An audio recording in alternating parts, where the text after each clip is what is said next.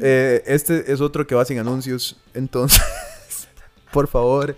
eh, No podemos poner anuncios en ningún lado ya. Necesitamos, necesitamos desesperadamente la ayuda de gente en Patreon. Porque resulta que de mae, hablar de la realidad y las cosas que suceden en el mundo eh, no, no dan harina. Por- Ajá. Yo parezco un señor, como que me levanto y me quedo como enclochado un toque. Es como, ay, ya me pongo recto y no me duele. ¿Sabes que ese es uno de los indicadores más. Está eh, viejo. La capacidad de pararse. ah, eh, de, de levantarse rápido. la capacidad de pararse rápido. Es uno de los indicadores más. De vejez. Sí, mae, y de salud, de salud general. Qué mierda. Como, mae, porque la movilidad se va perdiendo y eso es una gran parte de la movilidad. Mae, pero yo Ah, soy lo- super móvil, mae. Yo sé. Pero digo, o sea, no necesariamente en su caso. Y la mayoría de las veces me paro súper bien. Sí. Sí, yo te puedo decir, digamos, que yo con 25 años me sigo parando súper bien, ¿no? Es, me acabo para parar a, a, a prender la grabadora. Yo creo que mandaría huevo. A ver, es un problema que le pasa a mucha gente. Qué huevado. Bueno, cambiando de tema. eh, Qué huevado no pararse bien, ya, en serio. Dice, huevo. Tengo que imaginar que debe ser muy complicado. ¿Verdad? Porque cada vez que quieres ir a, a tomar agua o mierda. tomarte un café, ¿verdad? O sea, ocupas pararte múltiples veces al día. para que... Nada peor que querer pararse Nada peor que querer, que querer y pararse no poder. y no poder Es una huevazón. alborotar la fiesta y no poder Ah, y uno con, festejar. ganas, uno con ganas de tomar café y no poder pararte a hacerte una taza. Qué cagada.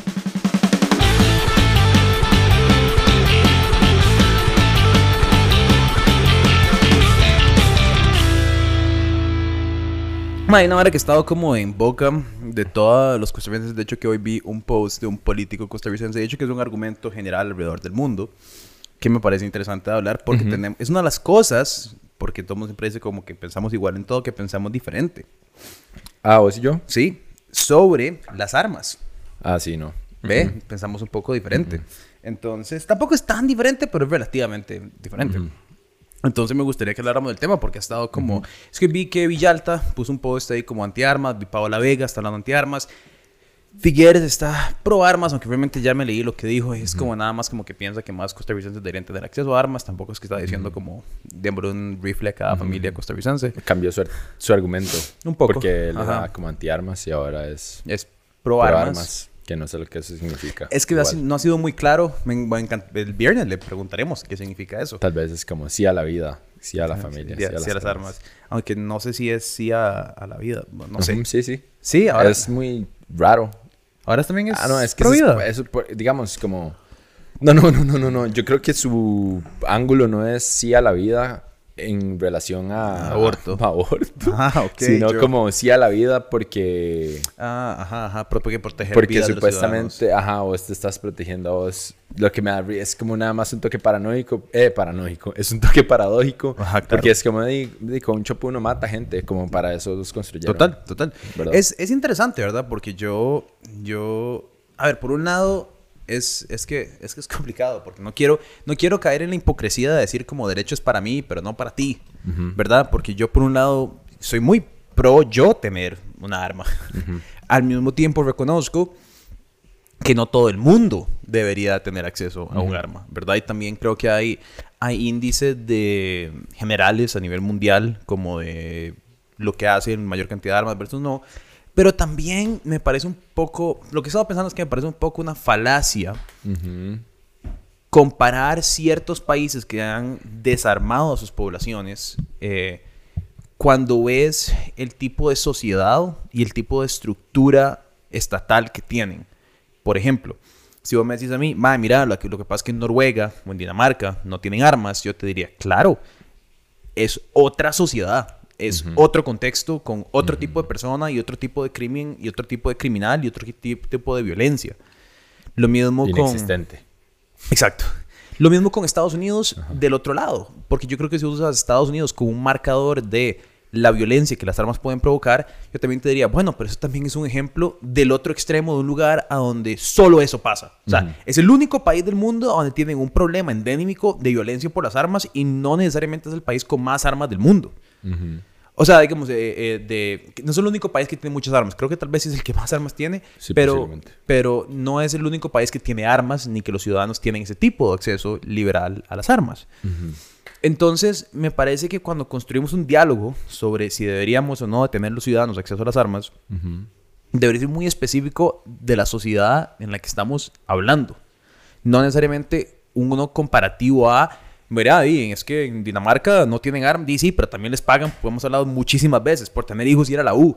Y también es como, pero es que Estados Unidos es un desastre porque hay armas. Como, sí, pero los gringos tienen un problema serio de eh, ah, desastres psicológicos, de problemas sociales endémicos, de inequidad. O sea, ¿me entiendes? Es como otro extremo. Entonces me parece interesante como, como que los candidatos me parece súper que tengan una posición, pero me parece muy tonto como usar un ejemplo de otro país para construir ese argumento. Me parece que se debería construir un argumento muy dentro del contexto social a donde te encontrás y pensar en cómo, ¿verdad?, hacer, hacer, hacer, o hacer funcionar eso o no hacer funcionar eso. Sí, entiendo. No sé. Mae, a ver, a ver. Sí, no, mae, no sé, porque en serio, legítimamente no sé en qué otro país, digamos, además de Estados Unidos, uno puede ir al súper y comprar mantequilla y pan y de paso un chopo, así como una verdad. Así como, ah, madre, me voy a comprar un rifle de esos R15 o lo que sea, con los que matan a todo el mundo, ¿verdad? En las escuelas y tal. Sin embargo, me acuerdo que para mí era un... Es que, madre, es que como uno ir a un Walmart madre, al supermercado y poder comprarse así un... 100% de acuerdo. una, o sea, como que eso me parece ya un extremo demasiado volado de la vara. Porque, madre, en Costa Rica me parece que hay un acceso que es relativamente racional a las armas, en el sentido de que tenés que hacer un examen psicológico, tenés que llevar como un entrenamiento ahí, eh, ¿verdad? Tenés como ciertas pruebas, y al final de cuentas puedes tener acceso a, a, esa vara. O sea, puedes, puedes tener acceso a comprar un arma, adquirir un arma. Entonces, entonces yo la verdad no entiendo, o sea, como que no entiendo, no entiendo por, qué hay un, como un pedo en este momento al respecto. Como que creo que creo que hacer el creo que liberar o creo que hacer más fácil el acceso a armas en este momento en Costa Rica es innecesario, como que al final de cuentas porque ya existe un acceso, tenés que hacer unos exámenes y hay un proceso y hay un protocolo y vas y lo haces y si quieres un chopo pues vas y lo haces y si dura dos semanas o un mes o lo que sea porque es una tramitología de onda como que di, en ese caso específico, por allá estoy de acuerdo con esa vara, porque sabes que al final de cuentas, mae, eh, hay un montón de gente, como vos dijiste, que tiene armas que no debería, y posiblemente la mayoría de gente que tiene armas hoy en este país es mucha gente que no debería tener armas. ¿Sabes lo que quiero decir? Como que, di, no sé, de, de repente también siento como que si mucha gente tiene muchísimas armas, o porque, madre, creo como que es permitido que una persona tenga como hasta cinco chopos o no sé cuántos, la verdad, porque no, no estoy bien informado en cuanto a la legislación actual de las armas, pero es como, entiendo, madre, que, que se puede, o sea, como que si se libera más como ese mercado y, y se quitan como protocolos o trámites de promedio, siento que también, va a haber más acceso a gente que no debería tener chopos, ¿sabes? También como gente que quiere usar esos chopos como para asaltar a gente y varas así. Sí. Como que eh, puede haber como un... ¿Verdad? Es como... es que es paradójico. Primero encontré, hay, hay como cuatro categorías alrededor del mundo. Voy a poner el mapa acá, pero básicamente, porque muy, hay muchos países con muchos, pero básicamente se divide como en... Se puede conseguir un arma casi que libremente, que es básicamente solo Estados Unidos.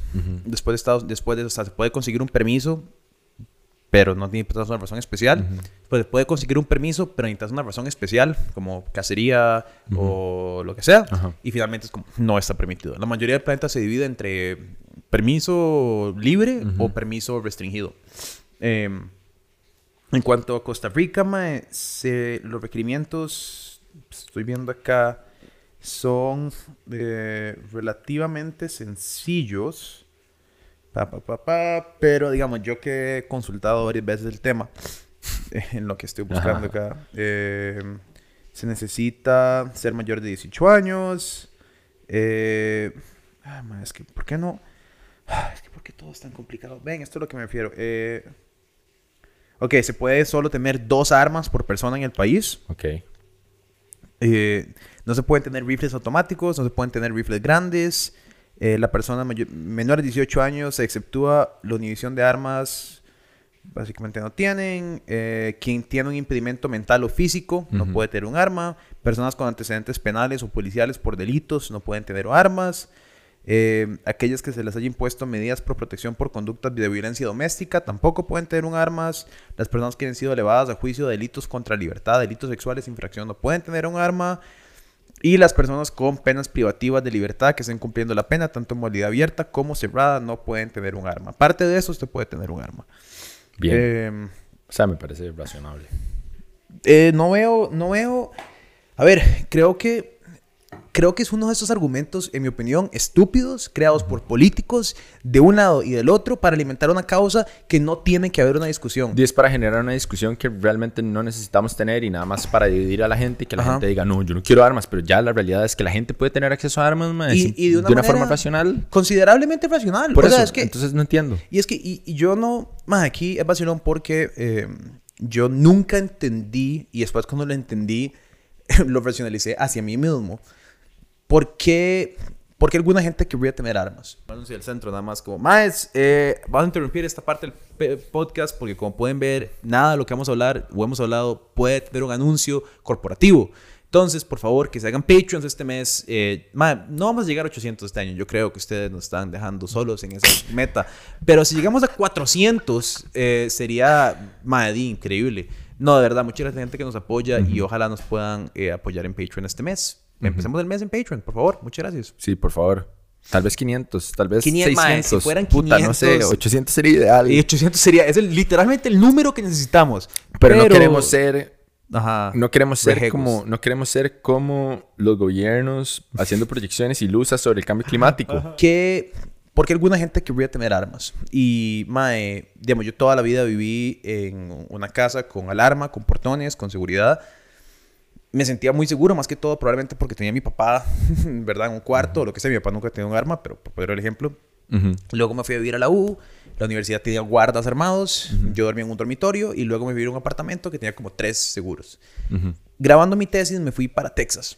Y me fui a la frontera de México con Estados Unidos, a donde estaba en una finca que las, la, el pueblo más cercano, o sea, digamos, para ponerlo en perspectiva, está el pueblo del pueblo a la entrada de la finca es una hora y media. Y del portón de la finca a la casa del Mae es una hora. O sea, digamos, como de el, solo el, ¿cómo se dice? El driveway, solo el, el, Sí, la entrada. Solo la entrada es una hora de finca. Entonces, este Mae está y vive solo. A dos horas y media de la persona más cercana a él, del próximo ser humano. Y el Mae tiene un pichazo de armas. y obviamente, yo lo hablé mucho con él, me decía, Mae, así vivimos todos acá.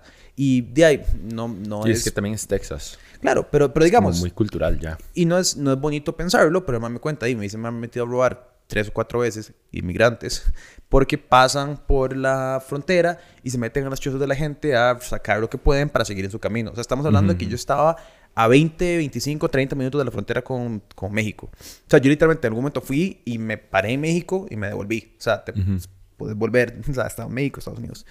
Eh, y de hecho que durante la grabación, en el tercer día, se le metieron a robar al mae. Y, ¿verdad? Qué loco. Mae, sí, le robaron harina y le robaron, mae, es que pichas, pues cuánto, cuánto. Lo que quiero decir es como, en ese contexto, el mae me decía, ¿qué esperan que quisiéramos? Entonces, que llamo a la policía y en dos horas llegan a mi choza y no tengo quien me defienda absolutamente nada. Y yo, wow, o sea, y, sí, y por del mismo argumento, cuando me vine a vivir a Costa Rica y ahora vivo solo en una casa, sola, sin guarda, sin seguridad, mae, em, y tengo dos experiencias en Costa Rica. Una, bueno, una es la experiencia de vivir solo con el temor de decir, mae, cuánto, que es una experiencia que yo siento que la mayoría de las, los costarricenses tienen, porque la mayoría de los costarricenses no viven en un residencial o en un edificio o tienen un guardaespaldas, sino que nada más viven en casas solas. Existe este, este miedo latente a que, bueno, mae, el aparato estatal, como sabemos, no necesariamente es efectivo y la policía no necesariamente siempre es buena o eficiente y el momento en el que te está pasando algo a que pueda llegar la policía pueden pasar un montón de cosas. Y eso digamos como un hipotético, pero a mí sí me pasó personalmente, yo creo que he contado este cuento antes en el podcast, que di, me siguieron una vez un carro y me siguieron durante media hora y mae, yo manejando 120 kilómetros por hora no podía preocuparme por llamar a la policía, estaba tratando de llegar a la jefatura más cercana, cada, día se- cada vez se me acercaban más y más y más y más y más y yo estaba con Lauren en el carro y yo en algún momento dije, más si me equivoco y cruzo una calle sin salida, ¿qué pasa? ¿Qué pasa en ese momento donde tengo el carro parqueado, tengo dos madres detrás mío? ¿Qué puedo hacer? O sea, no puedo hacer nada. Soy sujeto a lo que sea que estos madres traten de hacer. Eh, y es, un, es una impotencia tan hijo de puta tener ese miedo de decir, ok, en este momento, ¿qué, qué, qué, qué opciones tengo? ¿Y qué son los peores escenarios que pueden pasar? Gracias a Dios me puedo escapar y lo que sea, pero, pero siento que son miedos razonables y que en cualquier curso de tratamiento de armas o de aprendizaje te dicen como que es en situaciones de ese tipo que es- deberías de hacer uso de, o sea, sos vos o otro ser humano. No es para amenazar a alguien, no es para sentirte pichudo mae, en una presa o que alguien se te acerque a la ventana, ¿verdad? Es como vida o muerte, porque eso es lo que estás presentando, eso es lo que esta vara puede hacer. Y siento, mae, que en lo personal, en un país donde vivimos un problema de inseguridad, eh, donde la, la sociedad tiene un problema que, que va a tomar muchos años resolver, que no es algo como, ¿verdad? Es que di, entonces solucionamos el problema de las armas haciendo que la sociedad sea mejor y más segura. Di claro, weón, es como solucionamos el problema de la corrupción haciendo que la gente no quiera robar. Por supuesto, estoy 100% de acuerdo. Pero como una solución inmediata, me parece razonable que si uno no tiene antecedentes penales, no tiene denuncias de, de- de- de ningún tipo, no tiene, tenés un psiquiatra o un psicólogo a hacerte un análisis de que si vos deberías o no deberías tener un arma, que te esperas, que tengas que hacer el proceso con los polígonos donde te enseñan a manejarla, que finalmente, después de todo un proceso, tengas el derecho a adquirir algo como es ya legislado por Costa Rica, me parece razonable. Lo que me parece estúpido es que del todo sea una conversación. Porque si ya existe la ley, ya, ya existe la regulación, ya existen los protocolos razonables para que tengas la propiedad o no de una. déjelo. Es como, ¿qué crees que, qué crees? ¿Que nadie tenga acceso a un arma? Bueno, entonces tenés que cambiar de raíz toda la sociedad costarricense y hacer eh, un país seguro que eso no va a pasar de la noche a la mañana. Sí, mae. Sí. Yo creo como que también, mae, eh, la gente que, no- o sea, no sé qué está planteando Figueres, la verdad, en decir que es pro armas o lo que sea. Quiero ir que Villar. No sé si quiere, no sé si quiere ampliar como la vara. Sí, yo anoche vi la vara y no lo leí, ¿sabes? Hice eso, apliqué Ajá, ajá. Headline. Ajá, apliqué headline. Fue como, madre, me vale una picha esto, la verdad. Ajá, ajá. Pero, mae, pero no, no, o sea, no, no estoy consciente de que esta, madre, ¿sabes qué? Sí, deberíamos de buscar eso. Aquí dice, eh, rotundamente no. No es cierto que debilitar los requisitos para facilitar la tenencia de, ar- de armas mejore la seguridad ciudadana. Equivoca el camino el candidato del PLN, José María Figueres, cuando afirma que su plan de gobierno posesión de armas puede ser una solución contra la violencia. Es al revés. Según un estudio de comparación con varios países publicado, whatever, la implementación simultánea de leyes dirigidas a múltiples elementos. Los riesgos de un arma de fuego son muchos. Accidentes domésticos, donde mueren niños, suicidios, violencia doméstica, entre otras. Países como Colombia, Estados Unidos y Australia, entre otros, lograron reducir la violencia con armas de fuego cuando simplemente implementaron mayores controles. Ok, pero no estás diciendo, o sea, Pero sí. es que, es que sí, es que sí, es que hay, por eso hay que ver como qué es lo que está planteando Figueres, porque si el maestro está diciendo, ah, madre, sí, vamos a debilitar todos estos protocolos que Ajá. tenés para acceder a no a dos, a cinco armas, porque, Sí, sí, porque- te- ahora te puedes comprar un rifle. Y eso sí me parece que en ese caso, que José María Villalta tiene toda la razón de decir como, madre, Dice, ¿para qué? ¿para qué? Ahora, no sé si pensé, honestamente, cuando vi esa vara, pensé que estaba diciendo, quería más bien fortalecer esos requisitos que ya me parece que hay suficientes. Entonces, no pongamos, creo un que. video, pongamos un video. ¿Quieres? De ahí. Encontré. ¿Es él hablando ahora? Figueres, ajá. De ahí, vamos a ver qué dice. Míralo a él. Se ha estado hablando del tema de seguridad y armas. Esta es mi posición. Hijo de puta madre. Y ese es mi compromiso. Hoy quiero reafirmar mi posición respecto al derecho de portar armas. Soy respetuoso de la ley que tenemos. Contiene requisitos fundamentales que deben cumplirse para registrar la propiedad tenencia y portación de un arma. Eso no lo vamos a cambiar. Sí velaremos porque estos trámites se resuelvan con eficiencia y prontitud. Tal como lo hizo doña Laura Chinchilla en su administración, abriremos un periodo de amnistía durante el cual costarricenses puedan inscribir sus armas como lo establece la ley. Igualmente, reforzaremos la destrucción de armas que sean voluntariamente entregadas. El programa de gobierno que hemos puesto en consulta por segunda vez lo podrán ver en nuestro sitio web, presidentefigueres.cl. Está sujeto a cambios y agradecemos. Ok, entonces, di carepichas, todos estamos de acuerdo. Todos, ok, vaya, voy a resumir, voy a resumir el debate nacional de armas. Todos estamos de acuerdo y ustedes políticos se inventaron dos argumentos y de paso, ese post de Villalta es inflamatorio y conduce a más división política porque si el MAE ve lo que dice Figueres, están de acuerdo en la misma vara. Entonces el MAE le pone, señor Figueres, está en contra, pero realmente, literalmente están de acuerdo. Entonces, mae, es que, ven, por eso es que la gente que apoya dice como, es que mi Villalta sí me parece, o es que mi Figueres, son la misma, son la misma vara. Digo yo, son lo mismo en clase de políticos, no de Eh, personas. Ajá, exacto. Sí, sí, o sea. Son lo mismo, son sí, sí. políticos. O sea, entiendo, entiendo, entiendo. Y es como, sí, sí, es como ¿Cuánta una gente- forma de simplemente establecer su posición. Más que, que, que fuerte esta realización, pero es, ma, es que somos, es tan evidente como que somos monitos en el sentido de que también las personas necesitan como una posición absoluta ante todo para entender la realidad, ¿me entendés? Entonces, sale Figueres diciendo, mae, o sea, básicamente, mae, hagamos las cosas con eficiencia. Mm, Ajá, me parece súper X. O sea, y no sé qué quiere decir con también como con que la gente pueda registrar sus armas. Pueden registrar dos, hijo de puta. Es lo que quiere decir, Eh, lo, que ¿verdad? quiere, lo que o sea, decir si es- tienen un millón de armas en el closet, di, pues no es legal. Sí, sí, yo el, proceso, yo creo que es parte de eso y parte debe ser el proceso de que vos puedes comprar un arma sin tener un permiso, no la puedes usar, la puedes registrar, te la puedes sostener el polígono.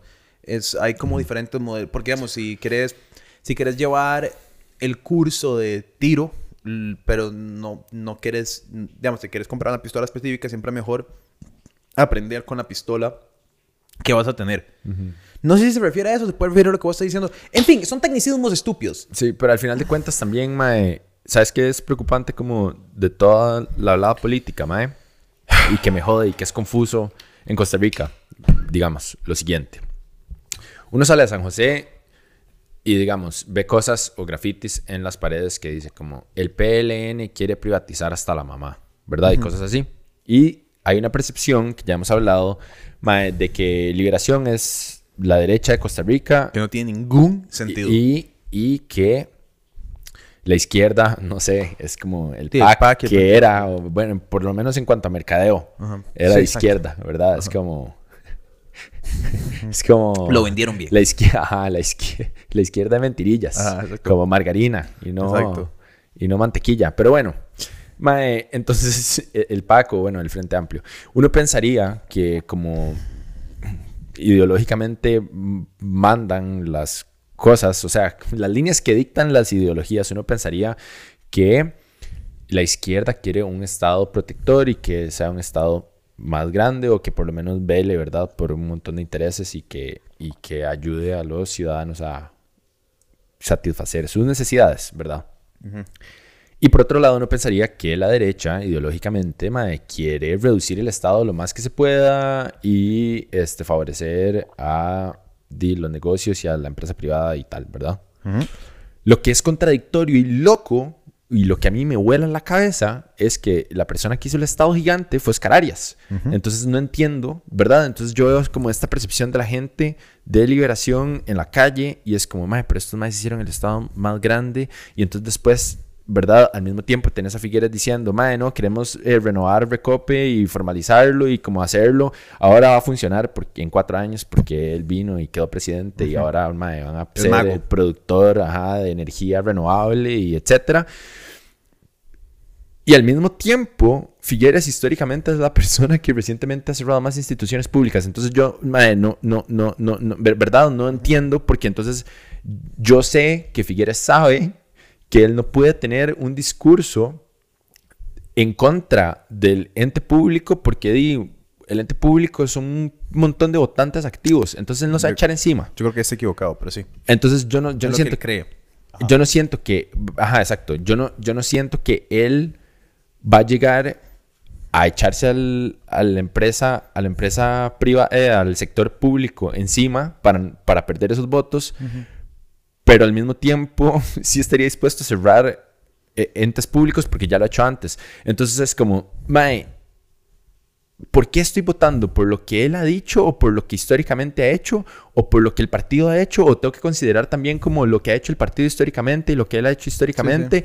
Y tengo también que considerar su hablada. Es como, y mae, yo ya no sé ni qué creer porque entonces uno vota y su voto y la democracia se pierde absolutamente en los intereses del partido y los intereses de individuos. Y de tu democracia y de tu representación quedó ni verga. Total, mae, es, bueno, verdad, el, el, el el Partido de Liberación Nacional es socialdemócrata de fundación. Fue fundado por el MAE que inventó, entre otras personas, los sindicatos en Costa Rica. El padre. Ay, ¿cómo se llama este MAE? Padre. No sé, un padre de jesuita, que fue uno de los fundadores de. de o sea, jesuita, literal, comunista, socialista viva la causa latinoamericana, y eso eran, o sea, Eso fue como la, la, fundación socialdemócrata de Liberación Nacional. Yo creo que durante los años, al estar en el poder, se entrelazan con los grandes agentes de la industria, de la industria y de la empresa privada y lo que sea, siempre siendo la parte izquierda, es que nosotros también somos muy jóvenes, pero no vivimos en ese bipartidismo del PUSC y del PLN. O sea, lo vivimos en toque, pero no estábamos como políticamente activos. Ajá, exacto que en ese momento sí se sentía, digamos, más marcado, tillado aún que el PUS, que eran los republicanos, eh, súper liberales, súper derecho cristianos, y, los sociales eran... Pero es que eso es loquísimo también, porque originalmente el PUS también tenía como ese lado social claro, súper hardcore, ¿verdad? Partido Unión Social. exacto. Pero digamos, como que la parte cristiana los acercó más a la parte más de derecha hoy por hoy las políticas y las ideologías de los partidos son insignificantes. Insignificantes porque tenés a un Figueres Mae que viene de, de, la nada. Porque a ver, si, si algo Liberación ha construido desde, desde Laura bueno, Oscar Arias es un poco confuso, pero Oscar Arias todavía estaba como en ese centro, centro, centro y hizo la estupidez de contratar a 100 mil personas en la caja. Completamente irracional y loco concesionó a la 27, pero al mismo tiempo concesionó a la 27.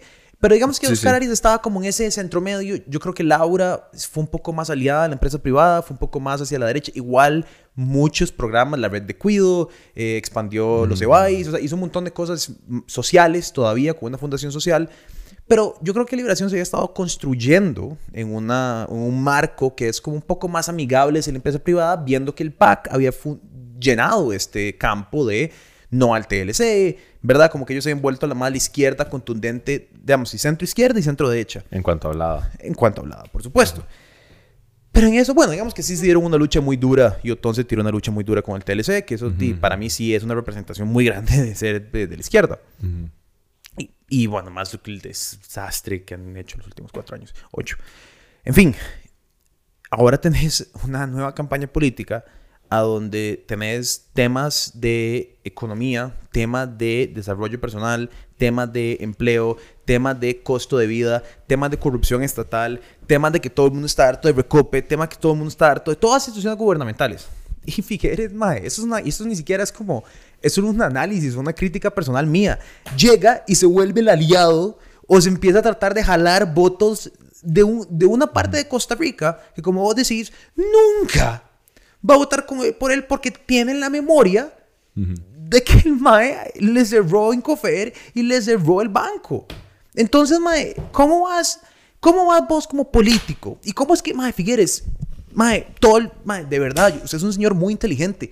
¿Cómo agarra usted y, y se monta una campaña buscando votos del empleado público? Mae, no tiene sentido lógico. Es que, madre, tiene todo el sentido cuando tu objetivo es llegar a la presidencia. No, pero es que nunca va a llegar porque esa gente no va a votar por él. Entonces, ¿qué pasa? Ah, Perdiste. vos, decís que está, vos decís que estás, ajá, que está perdiendo doble porque ya la gente que él quiere atraer nunca va a votar por él porque se acuerdan de toda esta vara y tienen todo este resentimiento y anticuerpos en él que, bueno, di... Eh, ajá, exacto, eh, exacto. Sí, ajá, ajá. Eh, Pero y entonces también está como perdiendo los votos de la gente que votaría por él porque son gente de derecha que sí estaría de acuerdo con... Sí, entiendo lo que decís. 100%. ¿Y cómo eso no lo ve? Eso lo puede ver cualquier costarricense. O sea, es que no... Cualquiera, o sea, cualquiera. Porque entonces tenés a toda la gente, centro, derecha, centro y derecha, que se quedan como... ¿Cómo? ¿Cómo, ¿Cómo que querés transformar Recope? ¿Cómo? ¿Qué querés transformarlo? O sea, ¿a qué? O sea, o sea es que hay tantos chistes que quiero hacer que no van, puedo hacer. Van a bretear menos. Ajá, exacto. Va a tener más fiestas, más pluses Ajá, salariales. Más, exacto. Más. Mae. ¿cómo, cómo, cómo que no querés salvar instituciones, pero querés... Ah, Entonces, ¿qué crees que esos maes van a decir, mae, ¿sabes qué? Este gobierno, en lugar de votar por Villalta o votar por Welmer, que tienen mis intereses personales definidos, claros, en las plataformas fundacionales de sus partidos, bueno, por Figueres, ese mae que nada más des- des- desahució a dos aparatos estatales en su gobierno. Lo que pasa... Es que, Lo que pasa es que, weón, lo que pasa es que, ajá, lo que pasa es que, sí, bueno, yo no sé, mae, ojalá, no sé, ojalá que todo el mundo esté consciente de eso. Porque al final de cuentas también Di no, porque él ni está... Figueres está consciente de eso, weón. Bueno, sí, claro. Ah, no, yo creo que él sí tiene que, bueno, y sí, no sé. No, lo que... Sí, sí, no sé, no o sea, sé, sí, no sé, no sé, no sé, no sé cuál es su estrategia, pero es No. que yo creo que al final de cuentas él está apostando por su imagen y por su nombre. ¿Me, me explico? Sí, Como que, que, eso- ahí no está el problema. que- y como que, mae, yo sé que Liberación va a agarrar bucetas, mae, va a empezar a llenar de señores, mae, que, ver- ¿verdad? A sacar a los señores y a las señoras que es como yo Liberación. porque Claro, pero eso te hombre", da, eso un es piso, eso es un, mae, pi- eso es un piso, digamos, eh, de... Ay, yo creo, yo creo, a ver, y Liberación cree que el piso está en el 30%. Pichi huevos. Ese piso, hoy por hoy, no pasa de un 15 o un 20%. No pasa de un 15 o un 20%. De liberacionistas que votan por ser liberacionistas y ya. No pasa un 15 20%, te lo prometo. ¿Por qué, mae? Porque yo tengo familia. Ex- estos señores, Ajá. estos señores son mi familia, mae. Que no entienden qué está pasando. Que no entienden qué está pasando, no entienden qué mensaje. O sea, a ver, hay parte de mi familia que definitivamente es como, mae, me vale lo que pongan. Yo voy, yo voto verde. Pero eh, ahí, y, y siquiera estoy hablando como de mi tata, estoy hablando como de mis tíos abuelos. O sea, dentro de ese grupo hay señores rocos de 70 años que están como, "Ay, no, no sé si puedo votar por él, no entiendo qué está haciendo. Mike, weón. O sea, ¿cómo? O sea, si ni la misma familia se entiende, weón. Mariano no está en el pack, weón. Por eso. Es un desvergue. Es un desvergue, ma. Entonces, yo, ma, no entiendo. Lo que sí me ahueva, lo que sí me ahueva de todo este discurso político que está viendo en este momento es, por, poniendo el ejemplo de las armas, es que estemos en estos momentos de temas tan serios, ¿verdad? Que Sí, hayan... ¿por qué sacan las armas, mae? Vale verga. Ajá, y- no saquen las armas. No, sí, y es mae. que, y, y es porque, ¿por qué? Porque entonces José María Villalta puede salir diciendo, yo soy antiarmas. Y en eso sale Fi- Figueres diciendo, yo no dije eso, yo soy, creo en él. Y todo este montón de idiotas, mae. Y- Es como, ¿por qué no? En lugar de decir eso, dicen, el discurso de las armas es esto, pero nos deberíamos de, de enfocar en punto A, B, C, D, F, G, ¿verdad? Porque es muy bonito, porque entonces ya, ya están postulando, políticamente postulando, de que el aborto no es tema. Hay que enfocarnos en lo serio. Ajá. Pero se desvía un toque. de la- Pero hablemos de las armas. Hablemos de tal. Hablemos de todas otras varas. Sí, maldita sea. Pero, mae, sí, sí.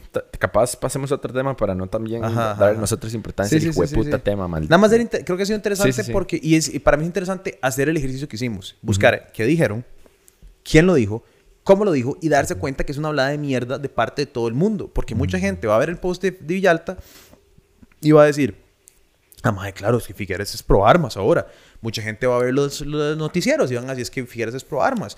Mucha, o mucha gente va a decir, es que yo soy pro armas, entonces yo voy con Figueres ahora. Pero si te das cuenta, ni los pro ni los anti deberían estar votando por ninguna de estas dos personas Por ninguna razón. por ninguna razón. No tiene, el, el argumento de las armas no debería del todo de influenciar sobre tu voto porque todos están básicamente de acuerdo. Entonces, finito. Gracias por su tiempo. Ahora, y vamos a hablar también de Elon Musk, Ah, sí.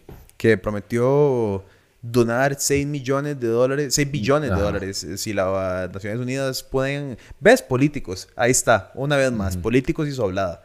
Pero si quieres dar contexto, porque vos hablaste ya... de- bueno, hoy Yo hablé con la vara, primero. ajá, como que un representante de las Naciones Unidas dijo como, ay, mae, si Elon Musk donara X porcentaje, creo que es un 2% de su fortuna, se acabaría el hambre en el mundo. Y entonces... Ah, sí. Ajá, y entonces...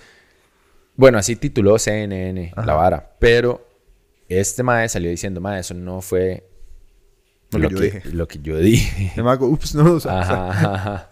Como, como que no. ajá. O sea, mae, más o menos sí lo dijo. Como que con esa cantidad de harina se podía resolver un montón de varas de el hambre. el hambre y etcétera y tal. No me acuerdo qué fue exactamente, o sea, como cuál era la corrección que él quería hacer, pero lo que pasa es que antes de que el mae saliera diciendo que eso fue relativamente tergi- tergiversado por el medio, Elon Musk puso como un thread, o sea, puso como una vara y dijo como, mae, eh, está bien, si usted me dice cómo y si usted hace abierta ese, ha- hace abierto ese proceso y cómo la ONU va a acabar con el hambre en el mundo y todo el mundo va a poder ver ese proceso abiertamente y usted me explica paso por paso cómo lo va a hacer en este thread de Twitter, mae, yo le suelto 6 6 billones de dólares. Y el mae le contestó como... El mae le contestó... Eh, mae, está bien, si usted me dice no sé qué, yo agarro un avión y voy y me siento y hablo con usted. Y entonces Elon Musk le contestó como... eh, pero dígame cuál es su propuesta primero y si va a poder ser abierta a todo el mundo y si etcétera, etcétera, etcétera. Y el mae ya no le contestó más hasta donde yo vi la vara. No sé si la vara siguió o no sé. Pero di, me imagino que lo que yo le decía a Sergio el otro día es como que el mae no es nada tonto.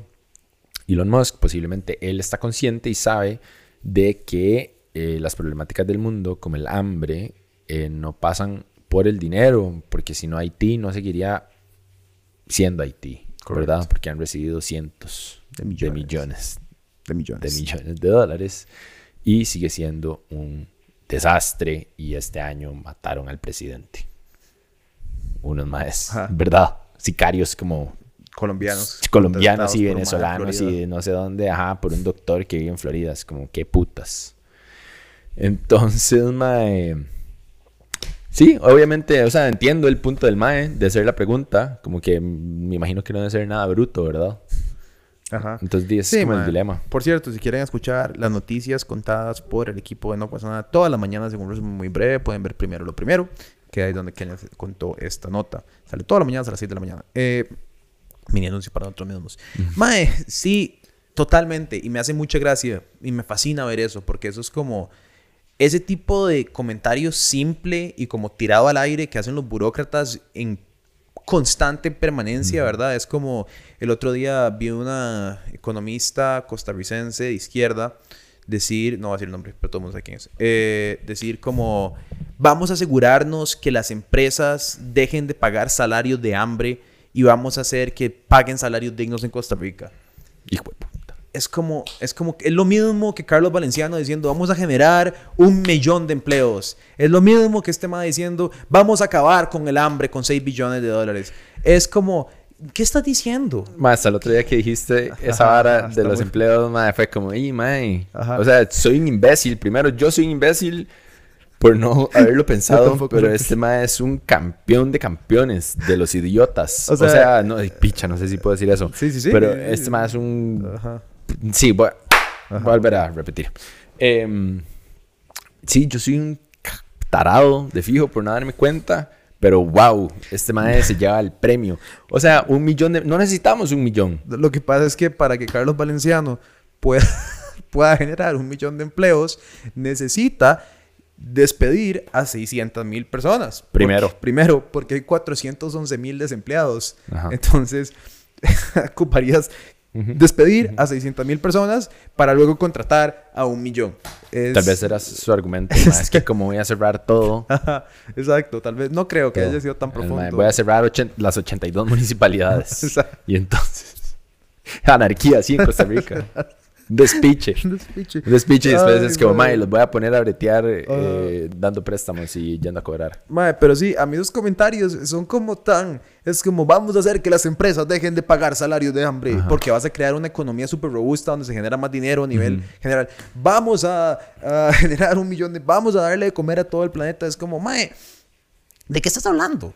¿De qué estás... De qué estás... O sea, ¿De qué estás hablando? Me, Solo, solo necesitamos 400, bro. ajá, vos me puedes explicar a mí qué, de qué estás hablando. O sea, digamos, yo me imagino Elon Musk, a ver, yo sé que mucha gente no sé por qué lo odia, pero el MAE no es, a mi criterio no me parece una mala persona. Me parece un MAE que está en una posición súper complicada donde explotó una compañía, se volvió multibillonario eh, y está tratando, a mi criterio, de hacer varas buenas. Mae, más va a ser o está cerca de ser el primer trillonario. Exacto. Y el MAE es como... ¿Qué putas? Y el MAE está tratando de, está tratando de solucionar problemas como, bueno, la- el problema de, de tránsito. Entonces está haciendo, hizo el Boring Company, que hacen túneles para poder como movilizar todos los carros debajo subterráneos por rieles. Y lanzallamas. Exacto.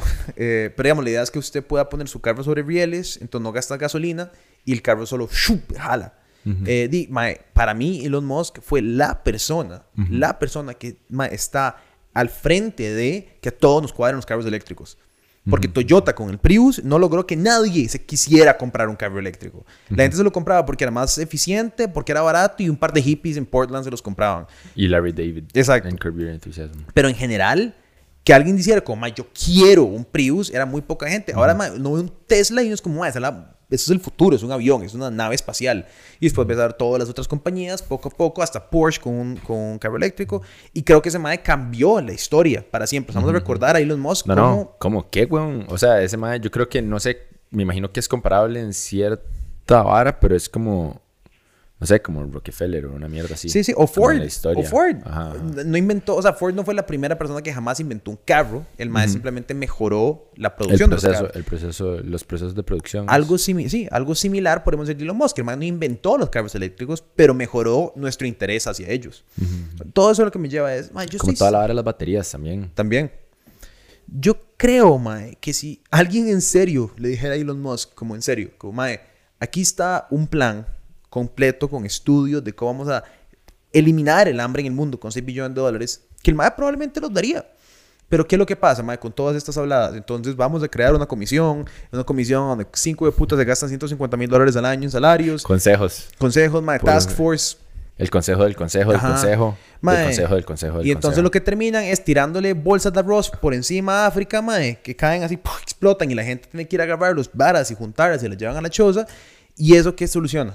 Eso, ¿verdad? Porque esas son, esas son las soluciones burocráticas, ¿verdad? Es, es un poco, gente, mae, entonces me empieza a agarrar como esta vara, donde qué rico me sabe que el mae diga, está bien, 100%. Yo no hago eso, yo sé, no es mi meta, mi meta es sacarnos del plan. Yo no sé si estamos de acuerdo o no con que esa sea la meta, pero el mae, mi meta, mis soluciones son eh, traslados. Vámonos entre- de aquí. Vámonos de aquí, eh, mae, carros eléctricos, como... Quiero pero- esta picha. Ajá.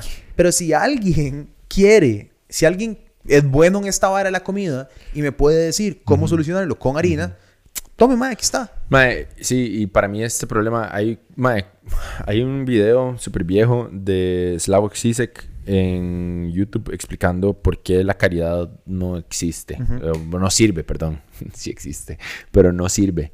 Eh, y es muy bueno, ¿verdad? Y el mae lo que explica, porque hace una explicación mae, histórica loquísima, pero pone un ejemplo que funciona como analogía y que me parece muy tuanis. El mae dice, mae, a mí la caridad me parece que es una mierda porque básicamente si vos vas y, mae, no sé, llegas y le das plata a una persona en un, en un contexto de vulnerabilidad, a una persona que se está muriendo de hambre, el mae llega tan lejos, obviamente solo para probar un punto, no porque él realmente crea eso. Quiero aclarar. Que dice Es un ejercicio Exacto, exacto. El mae lo que dice es, mae, antes los peores esclavos, eh, los peores dueños de esclavos eran los que trataban bien a sus esclavos porque no les permitían ni siquiera darse cuenta que estaban esclavizados. Claro. Entonces disfrutaban de su esclavitud. Perverso. Entonces, vas, mae, si uno lo piensa, es como, "Ey, mae, qué torcido, ¿verdad? Entonces, el mae dice, es similar a la caridad, porque cuando vos le estás dando plata a una persona en una situación de vulnerabilidad que se está muriendo de hambre, lo que vos estás haciendo es expandiendo la vida de esta persona dentro de esta situación. Claro. No está haciendo un cambio concreto Ajá, dentro de la vos- vida. de la- Exacto. Entonces, Sí, en ese tipo, digamos que en ese tipo de caridad. Eh, Supongo que la caridad se podría extender en el Sí, concepto sí. a organizaciones más complejas. Exacto. Pero, ¿verdad? Entonces, solo para escuchar, el punto del MAE es como, entonces el MAE dice como, MAE, obviamente yo no estoy en contra de la caridad en el sentido de que si usted puede ayudar a alguien un día y darle un plato de comida a alguien que se esté muriendo, más súper bien, ¿verdad? Eh, sin embargo, el problema es un problema de raíz y si no se cambia el contexto de la persona vulnerable o el sistema en el que vive, entonces no, no vas a poder realmente lograr un cambio y creo que eso es muy claro o pensaría yo o me gustaría pensar que Elon Musk eso lo tiene claro porque obviamente si vivimos en un sistema de competencia, que dicho sea de paso es el mejor sistema que hemos podido inventar para vivir, eh, sin embargo, si vivís en un sistema de competencia, dime, en la competencia siempre van a haber perdedores, ¿verdad? Entonces, eh, es claro que es intrínseco el sistema en el que vivimos que para que ciertas personas puedan estar bien, como todos nosotros, en, bueno, no todos nosotros, pero muchos de nosotros, eh, puedan estar bien, tiene que haber gente que no lo está logrando. Y entonces, si no cambias eso, entonces siempre vas a tener, ¿verdad? Entonces, el mal lo que trata de hacer de punto final es como, mae, eh, lo que es necesario es cambiar eso y que sea imposible que una persona llegue a ese punto, pero qué complejo, ¿verdad? Muy complejo. Yo creo, vamos, sabes que es, complejo, pero, pero, pero puta, madre, no, sé si, por cierto, por cierto 100% de acuerdo.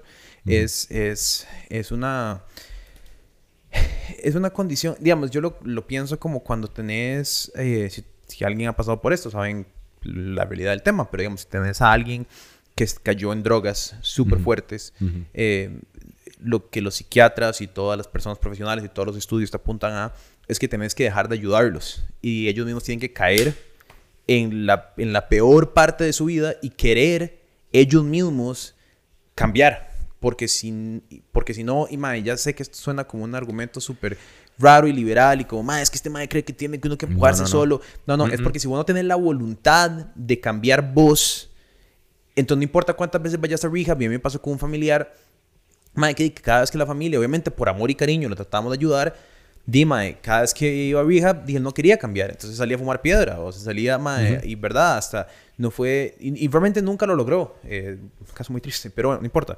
El punto es como, si vos no tenés la voluntad de cambiar, entonces, ¿qué, qué, qué psiquiatra te va a explicar a vos sobre, bueno, la adicción funciona así, estás aburrido, estás viendo para arriba, te vale verga, ¿verdad? Eh, lo mismo es con, con cualquier condición humana. Ahora, en el momento que tenés la voluntad de cambiar, tenés que tener las herramientas para cambiar. Y ahí es donde yo creo que es donde entran todos estos sistemas robustos que deberían de existir de ayuda compleja social.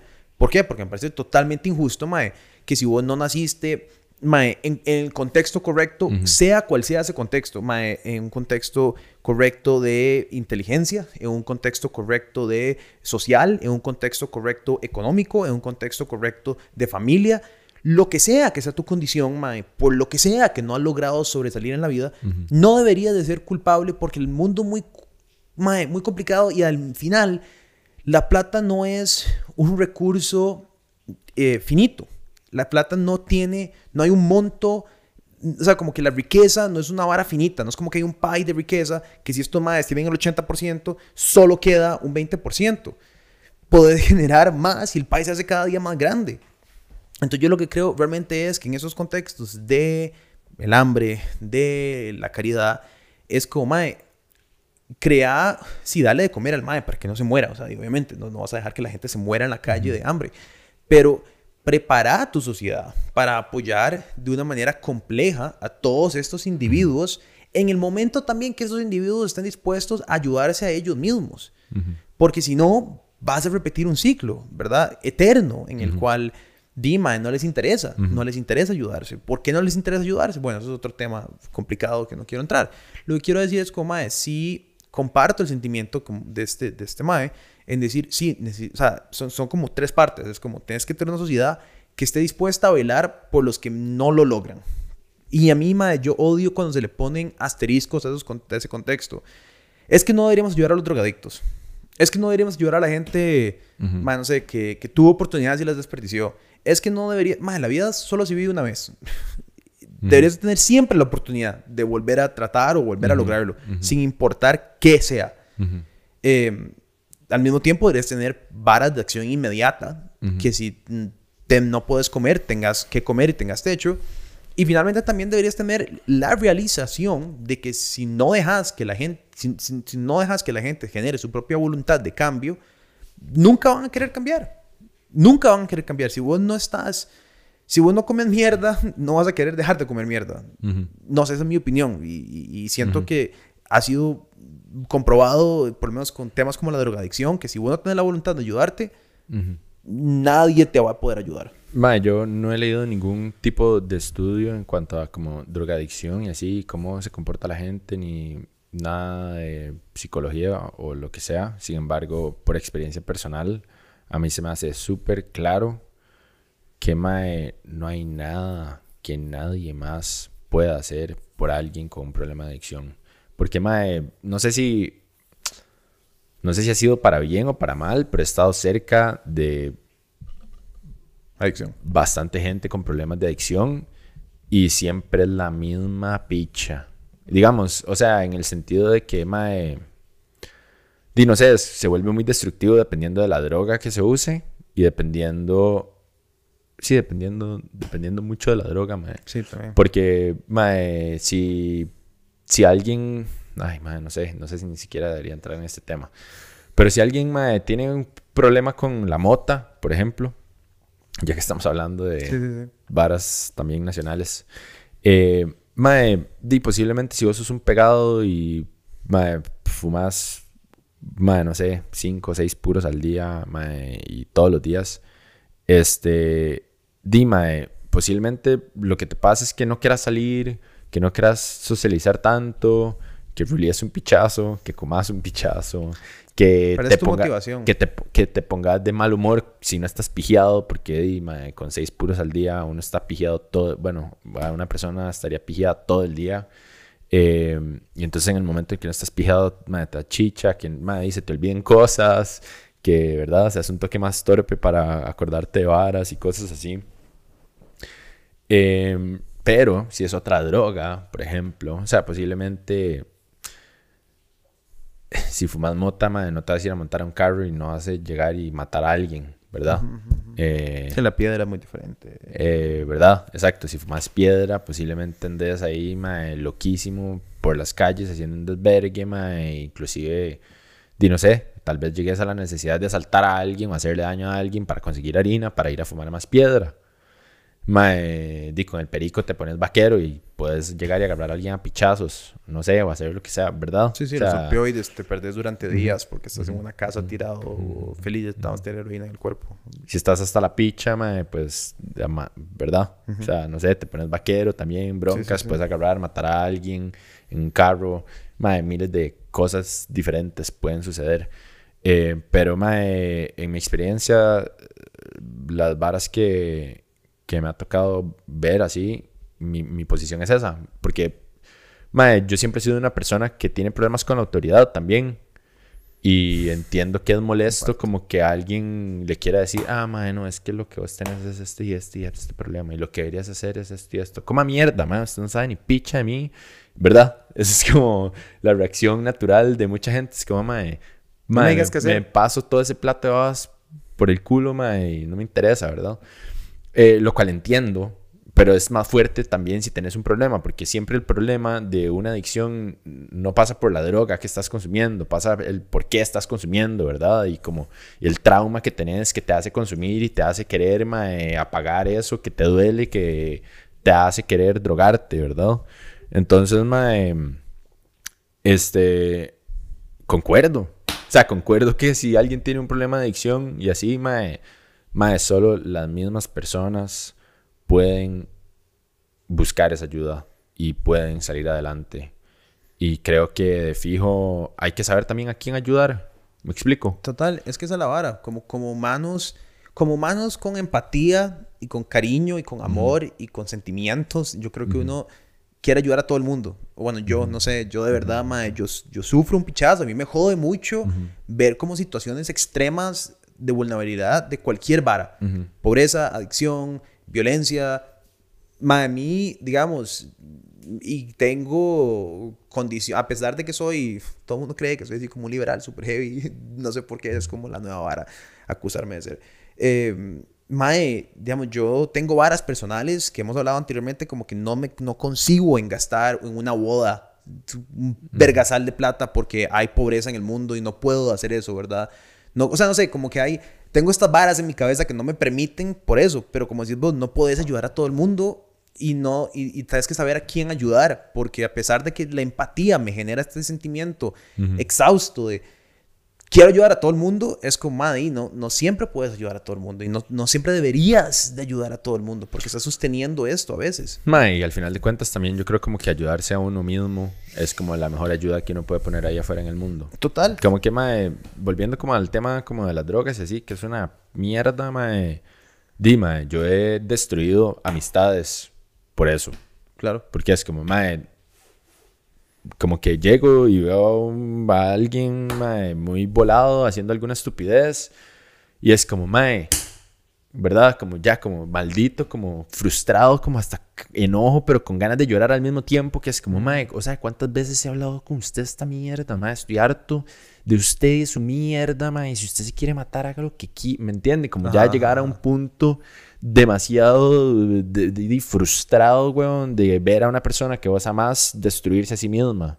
Pero, mae, di eso que me ha dejado. Cagarme más en la relación. Salud.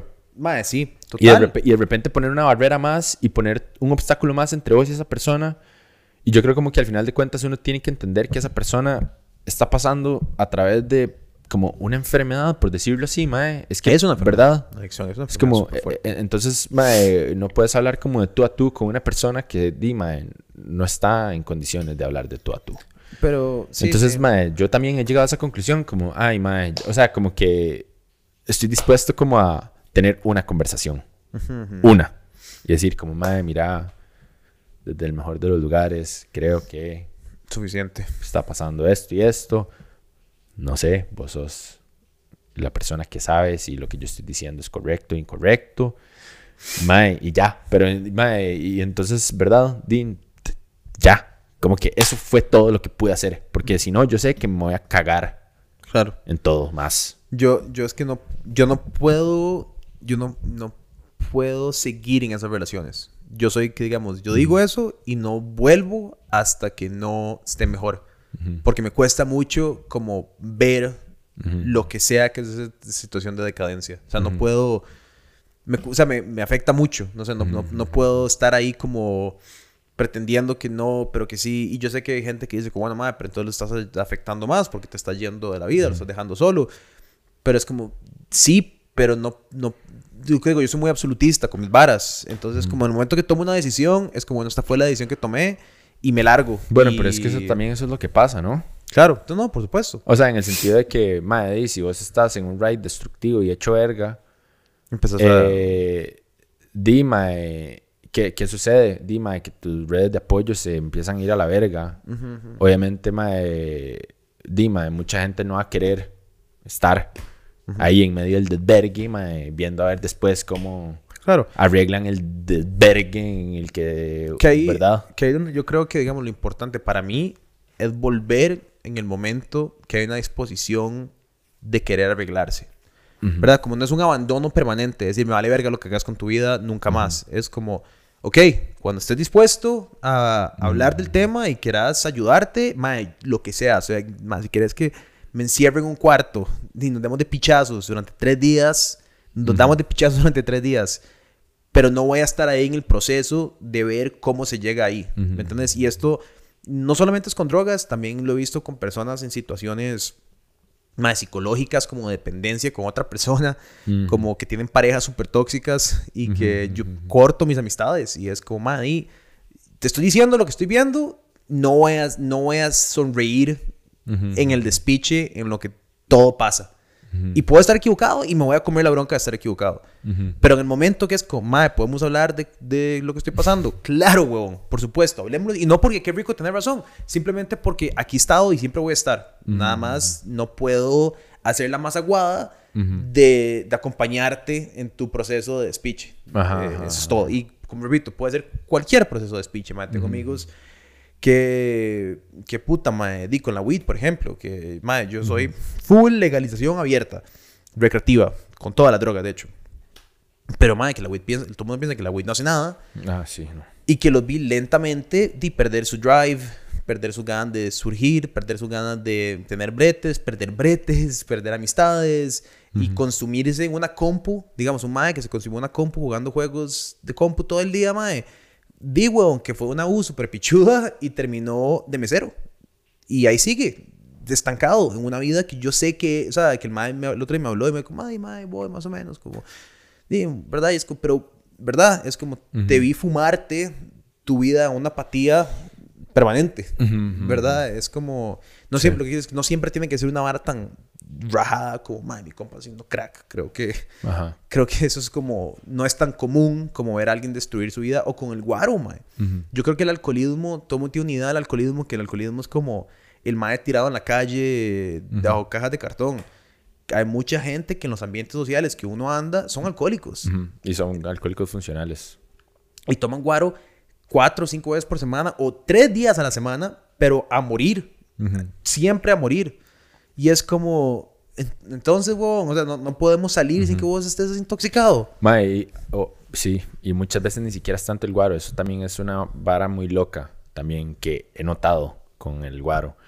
Como que, mae, hay alcohólicos que, mae, se toman tres tapis y ya. Se Sí. les zaf- se- Sí, sí, sí. Júpiter. Sí, Y ya, y es, un- ya, y es un despiche. Y es y súper... Es muy raro, mae, es muy loco. Y todos somos diferentes, Todos somos mae, diferentes. Y Digamos, todos tenemos también como, mae, herencia genética súper distinta. Total. O sea, mae, yo siento que yo debería... Mejor no digo nada. Digamos, ma, a mí, a mí, por ejemplo, guaro no me hace nada. Yo soy una persona que puedo pasar un mes... Digamos, yo con las adicciones soy muy bueno. Con las adicciones químicas. Muy man- bueno para adquirir adicciones. Ajá. No, para, digamos, como que no soy re- receptivo. Ah, yo puedo fumar cigarros y nunca más volver a fumar un cigarro en mi vida. Eh, eh, guaro, mae, puedo tomarme 10 tragos en una noche y pasar 3 meses sin volver a tocar una, una copa de guaro. No me hace falta. La única vara que siento que tengo un conecte en mi cerebro con es con apostar, Ajá. con gambling. Y no, y no, y no tiene que ser como realmente ganar harina. eh, puedo estar como una vara electrónica, digamos, como una, un, Una maquinita, una hora así. Mae, y ps, esa es una vara, es, pero es por mi actitud. Si usted se da cuenta, a mí lo que me cuadra es ganar.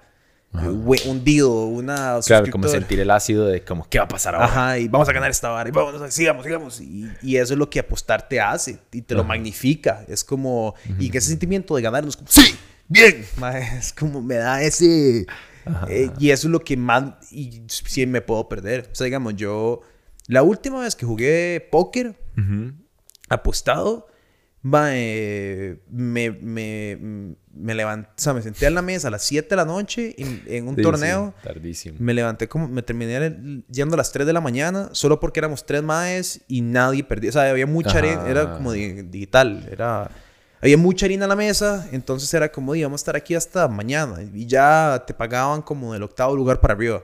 Entonces ya de tercero te dio como una buena cantidad de harina. Y Lauren me hace, mae, por favor.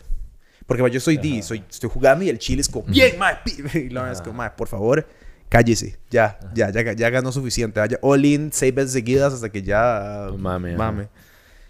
Pero sí, es vacilón, man. Pero yo entiendo cómo podría eso convertirse en un problema. ¿Me Sí. entiendes? Total, súper serio y súper Sí, dañino. Qué loco. Sí, eso es otra vara que es heavy, man. La...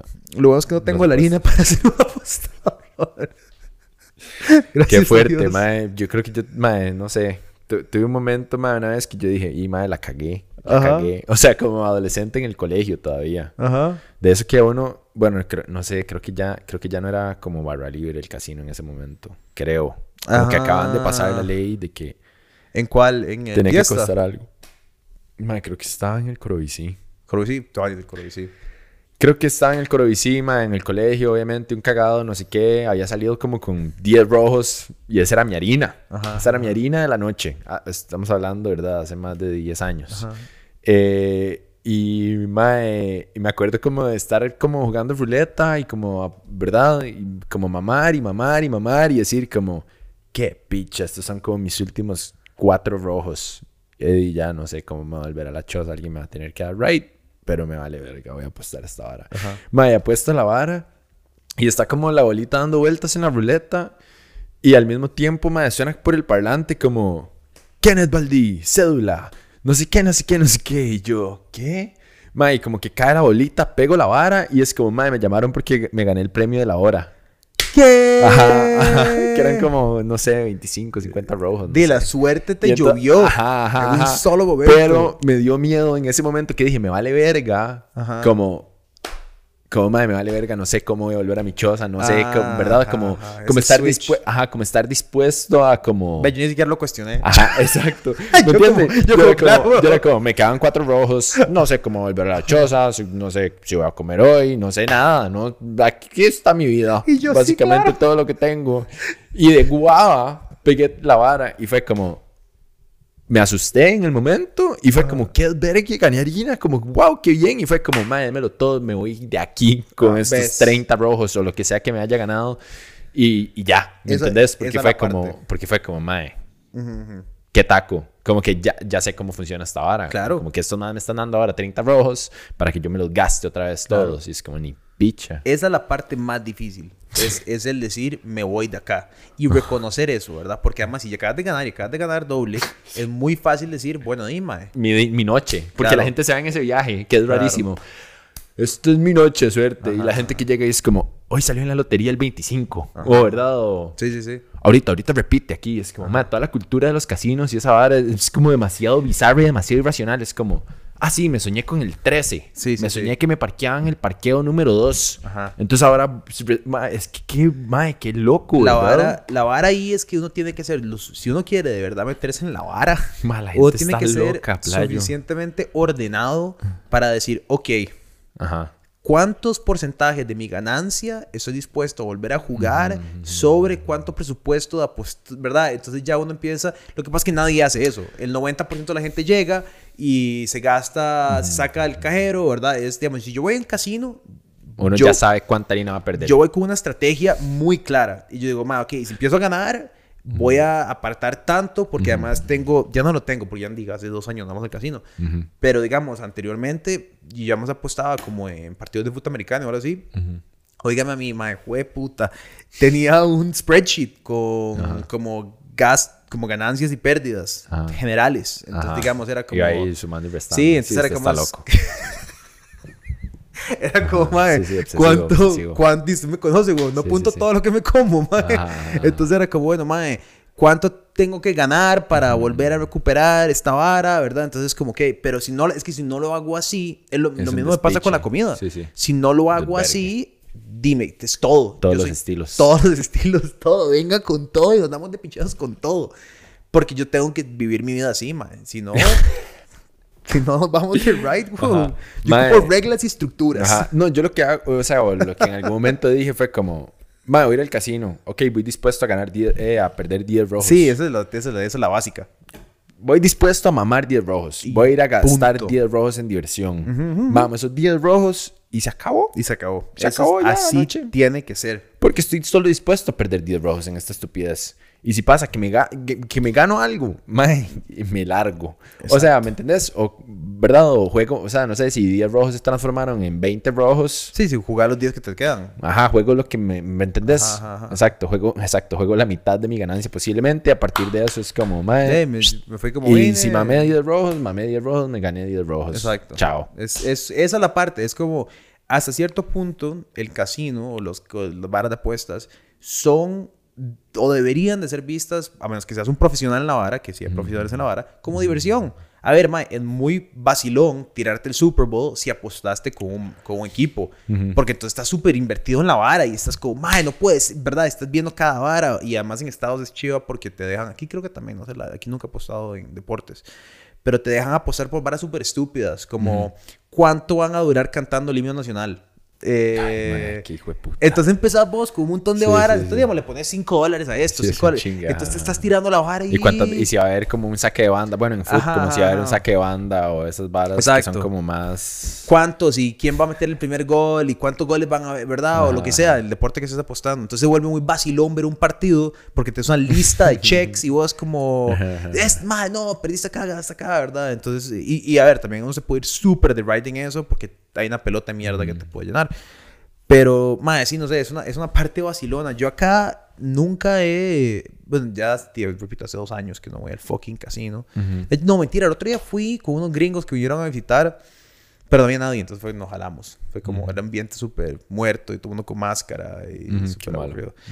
Y el que hicieron ahora ahí en, en el Sheraton, mae, no me hace gracia, no, nunca... A veces nunca he ido. Mae, Qué loco, ¿cuál es el ride de los asiáticos en los casinos, mae? O sea, que todas Las Vegas ahora está diseñado para varas de suerte asiáticas. Usted entra, es como todos son arcos porque significan suerte, todo es rojo, hay, mucho num- hay nu- mucha numerología porque son los más que más llegan a, a gastar. O, o la ciudad esta, Macao, eh, o Masao, bueno, Maca- Macao, es la, que es el único lugar de, cercano a China donde se puede apostar. Es como Las Vegas en China. Al Chile. Y es una estupidez. desvergue. Imagínese, huevo. Sí, sí, sí. Mae, cuando la gente dejaban fumar a la gente en los casinos, ¿se acuerda? Que es en el, piche. en el fiesta del aeropuerto. Ahí, ahí siempre está lleno de, asiáticos. yo me acuerdo de, de las medias. Ajá, apestando ajá, así que- ajá, bueno, eso en los bares también, pero es que, mae, en el casino era pesado, mae. Porque- Porque, hasta la misma alfombra ya, yo creo como que emanaba como y todo es alfombra. así, y ni siquiera todo tabaco. alfombras. O sea, químico, así. todo un casino son Es fucking el- alfombras. Sí, qué raro. Madre, deberíamos hacer una noche de póker de no pasa nada un día de Mae, estos. no, tenemos que comprar un churuco y deberíamos de grabar un qué pasa y no Ah, pasa ¿cuál nada. churuco? Como con Ale y Ajá, con el idiota ajá. Sergio dando el churuco y tomando guaro. También queremos jugar Dungeons and Dragons para el que Cierto, para algún, cierto. algún Dungeon Master. Nunca en mi vida he jugado, nunca. Yo tampoco. Lo más que he jugado cercano a eso es Magic. Ajá, pero digamos, es muy distante. Yo quiero tener un Sí, personaje, otros la vara. ¿Quién quiere ser nuestro Game Master? Eso estaría tuanis. Que alguien... Ajá. Eso estaría muy tuanis. Madre, me estoy Vaya, yo reventando. con, con- y nada, creo que ya debemos de terminar, básicamente.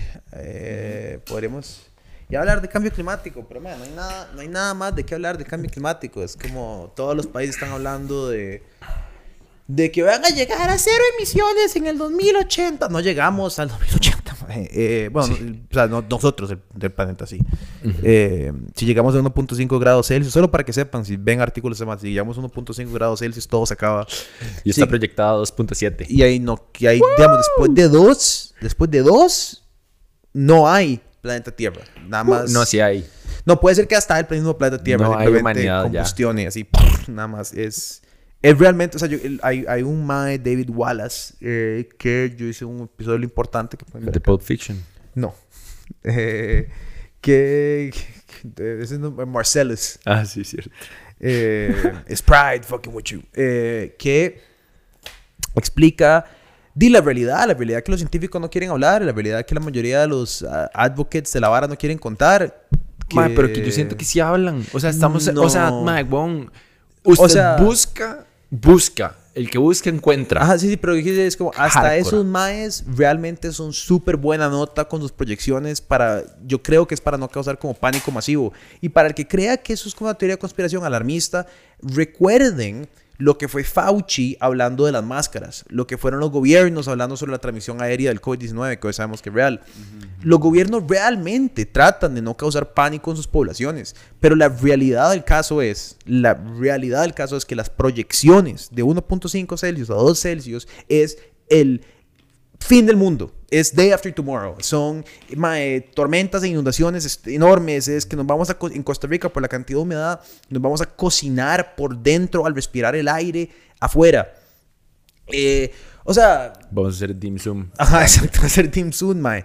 Eh, va, todos. va- va a ser eh, heat stroke, eh, como un heat stroke, que es un ataque de, de calor, pero inmediato, que ya pasa, hoy por hoy pasa en el Medio Oriente, a donde baja una hora de calor de la atmósfera y cocina a toda la gente inmediatamente. Ha pasado un par de veces en vecindarios. Entonces llega a un vecindario y hay 200 personas muertas. Y es porque baja una ola de calor y cocina a todo el mundo. Y, pa- y puede pasar en cualquier momento. Eh, mae, en fin, nada más, nada más no hay chance. Con toda esta comisión y todos los países ha- haciendo así como, ay, vamos a llegar. Es como, sepan, amigos, que tener hijos es inmoral, que tener proyecciones de vida de largo tiempo es inmoral y que todos van a morir por el cambio climático. Apoyo. Eso es lo que esta comisión me dio a ver a mí. Es como, es horroroso lo que va a pasar. Y que los medios de comunicación no tengan los huevos de decir a la gente como, Mae, vean lo que va a pasar, me parece este irresponsable. Porque no ponen más presión en sus gobiernos. Man, no- deberíamos de verdad lo que estar en este momento, lo que queremos estar haciendo es cambiando toda nuestra sociedad y toda nuestra estructura del mundo para enfrentarnos a una sola cosa, el cambio climático. Eso es eso debería ser el único plan, el único objetivo, el único porque ¿qué importa? Pero ya nos dimos cuenta que no va a ser así porque di COVID. Ajá, exacto. Ese fue el mejor ejemplo.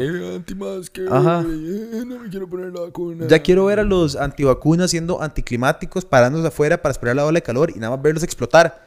Ver así Como palomitas. Mae, eh, sí. Sí. Mae, eh... Cago en todo. Mae que tuanis. Este, sí, no sé, mae, te quería preguntar si viste como el, el explain de no, Fossil Fuels. Te escuché hablar a vos del tema, pero no lo he visto Mae, está brutal. Sí. O sea, es una cacheteada y una pichacía de realidad tan tuanis. Entonces, mae, si ustedes piensan que nosotros estamos hablando mucha mierda, dicen, mae, este perde bugas porque decir bugas cool. mae, pueden ir a ver Explained. Ajá.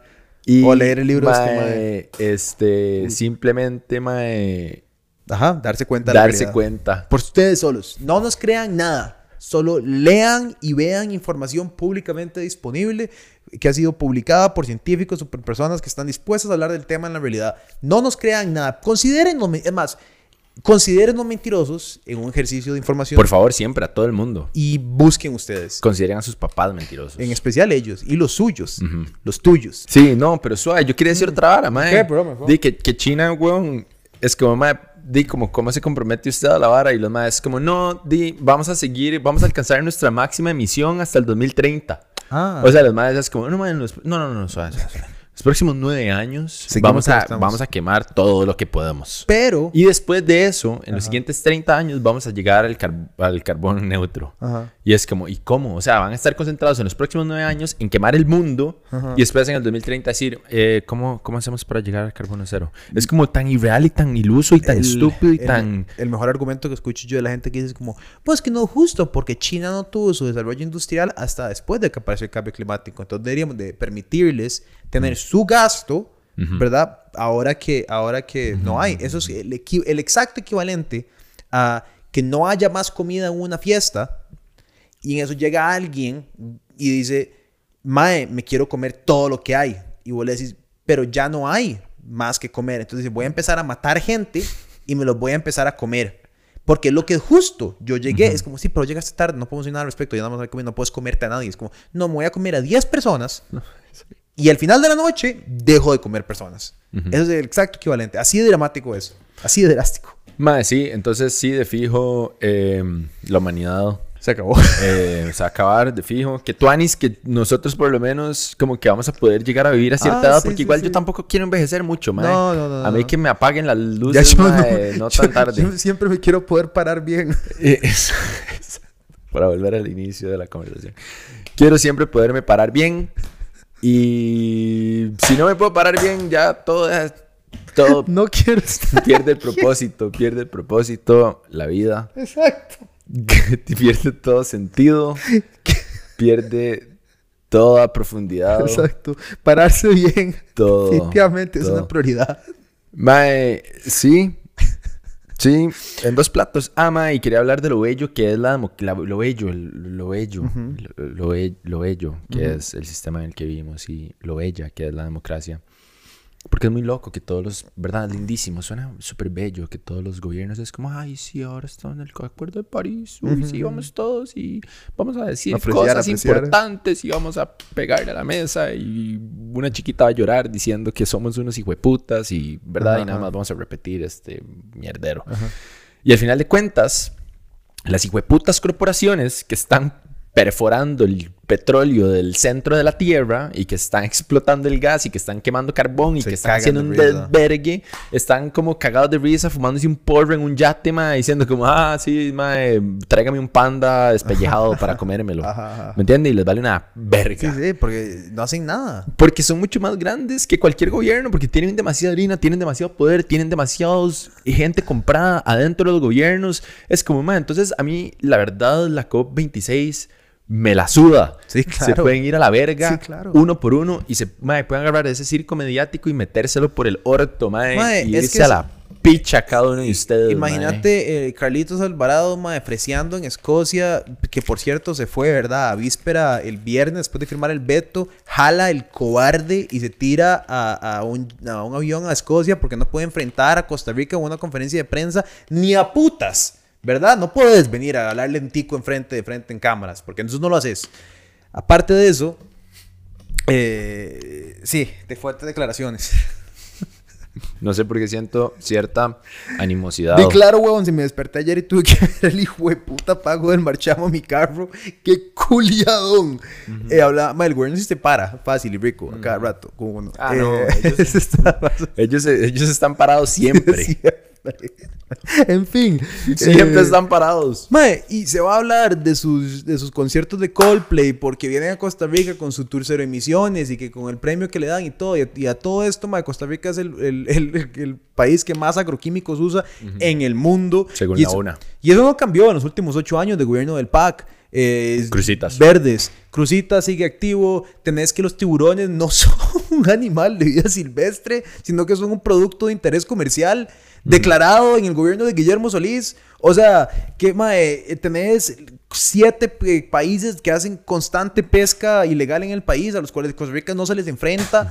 Todos los candidatos Taiwán y presi- China. Con razón nos llevamos también con China. todos los candidatos presidenciales dispuestos a concesionar el culo a China, madre, para que vengan a construir obras de infraestructura pública, pero son los mismos madres que, que están literalmente a nueve años de acabar con el planeta Tierra, que hacen acuerdos, eh, que torturan a su gente, que son genocidas, Que tienen campos de que concentración tienen campos de de tra- concentración que ofrecen a Hong Kong, forzado. a Taiwán, a Tibet, mae, que, que están cortando aletas de tiburón en el Pacífico mae, y promoviendo la pesca ilegal. Ah, no, pero es que vienen a hacer otro estadio. ¿Me entendés? Entonces, Pero eso es todo lo que importa. ¿Cómo? por eso, eh, que construyen el tren eléctrico. Playa, ¿has visto el estadio? Madre, sí, bonito, sí les quedó bien. sí les Deberían de rellenarlos con aletas de tiburones y con tal vez, di no sé, Ajá. billetes de yogures que ya se murieron. Ajá, exacto, una de las dos. Entonces, mae, son hipócritas, todos son unos hipócritas y todos están ahí, mae. Joe Biden está hablando, promoviendo su, su plan de, de 1.3 trillones de dólares que el Congreso le, le aprobó, que al final era, es como un tercio de lo que el MAE quería hacer Ajá. al principio, donde no pasaron ni un cuarto de las varas que el MAE quería. Entonces, mae, es como, y al final todos salen súper felices en fotos, como, ah, sí, mae, yo estoy súper bien". Es como, mae, los odio a todos, los odio a todos, son un montón de hipócritas, mae. Qué congo. Sí, mae, todos. Qué fuerte. Ah, mae, y también para anunciar algo de, de posturas políticas y todo. Obviamente la vara cool desde hace años es ser proambiente. Sí. Y qué fácil, ¿verdad? Decir, es que los, nuestros mares, nuestras aguas, ¿verdad? Como un hijo de puta anuncio de, ¿cómo se llama esa vara? del, del simbolito del panda. de WWF. Ajá, ajá. Worldwide Foundation. Ajá, como ver ese anuncio y decir como, ah, ok, más escribir un guion parecido. Es que nuestros mares, nuestros futuros, las futuras generaciones, los árboles, Ajá, las ajá. emisiones de gas. Mae, ¿verdad? Es como... Y no significa nada. Es como, es lo más lindo y lo más fácil. Y como que, mae, no, no entiendo si estos más tienen todos al mismo como dirigente Ajá, ajá. de comunicación, el mismo asesor de comunicación, es el mismo. Debe ser. Es el mismo de Figueres, de Cristiana, de ahora de Carlos Alvarado, de... Ajá, que- ajá. uh, eh, to- todos, Todos, todos el mismo guion. todos son la salvación del hijo de puta mundo y todos están interesados en salvar el mundo. Y no significa nada, porque si ves los no los significa gobiernos ni no hacen nada. Picha. No hacen nada. Nada. Ay, Nada. esas entrevistas van a estar vacilonas. Ni picha. Esas entrevistas van a estar Nada. buenas, Prepárense. Sacar el- cool. la Se va a humanidad.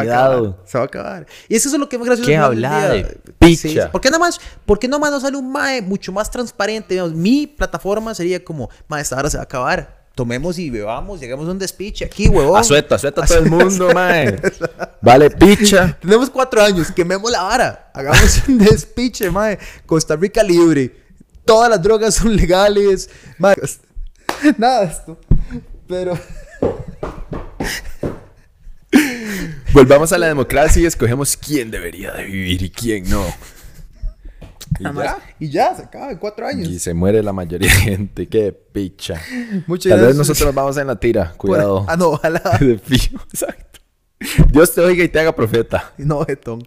Muchas gracias por haber visto este episodio de qué pasa y no pasa nada. Eh, este es otro que va sin anuncios. Entonces, por favor. eh, No podemos poner anuncios en ningún lado ya. Necesitamos necesitamos desesperadamente la ayuda de gente en Patreon. Porque resulta que, de mae, hablar de la realidad y las cosas que suceden en el mundo eh, no, no dan harina. Por favor, y el otro, el otro día alguien dijo, mae, ¿por qué? ¿Por qué pereza? Ahora ponen un montón de anuncios. De ahí, hijo de putas, ¿qué creen que hagamos? Ajá. Al fin, yo le puse el mae, financiar la punta lotería. Mae. No, no, o sea, encuentren ustedes qué hacer. Mae, y si no le cuadran los anuncios, tengo una idea más innovadora que la va a volar la cabeza. ¿Usted ha visto el cursor de su computadora? Adelante. Mae, hay una bolita en YouTube, una bolita roja, como con la que usted pueda adelantar Ajá. las varas. Exacto, pero si no querés hacer eso y querés, mae, no sé, suscribirte a cualquiera de la gente que nos patrocina porque nos querés, hacelo, huevón. Tal o vez sea, es un mae que no tiene dedos también. También, wow, ok, ya. ¡Qué feo! Y nos vemos la próxima semana. Y por cierto, los que están en Patreon, perdón por no haber estado poniendo los episodios extra que grabamos. Lo que pasa es que las elecciones son muy complicadas. En fin, este, en actualizaciones rápidas, este viernes estamos entrevistando a la primera ola de candidatos políticos. Eh, como les dije, si están interesados en que entrevistemos a su candidato político, dejen los comentarios y acósenlos en redes para que vengan acá y díganos qué quieren que hagamos. Pura vida, muchas gracias. Nos vemos la próxima semana.